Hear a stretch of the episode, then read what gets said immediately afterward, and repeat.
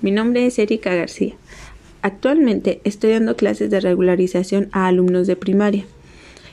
He relacionado los modelos de evaluación en mi práctica diaria.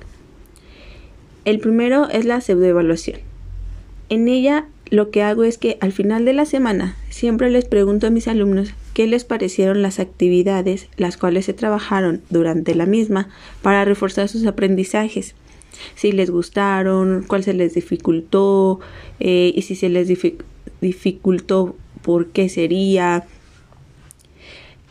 Aquí es donde también me doy cuenta que ellos mismos dicen que se les dificultó porque a lo mejor no tenían en claro bien su tema.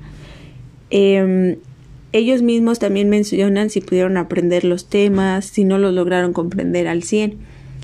Y esto queda solo como una parte de conclusión. La siguiente es la cuasi evaluación. Aquí identifico que no todas las semanas tengo la asistencia de mis alumnos, no son los mismos alumnos que yo tengo por, eh, por semana, eh, pero tampoco no, solo identifico que no, que no asistió en esa semana tal alumno y ya, pero no le pregunto al padre de familia por qué esa semana no asistió el niño a sus clases.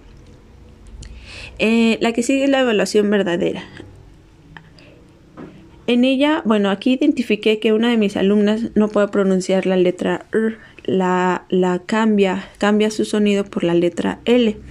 Entonces, ahorita trabajo con ella con ejercicios para que le ayuden y ella pueda pronunciar el sonido de la R. Y por último, el método holístico evaluativo.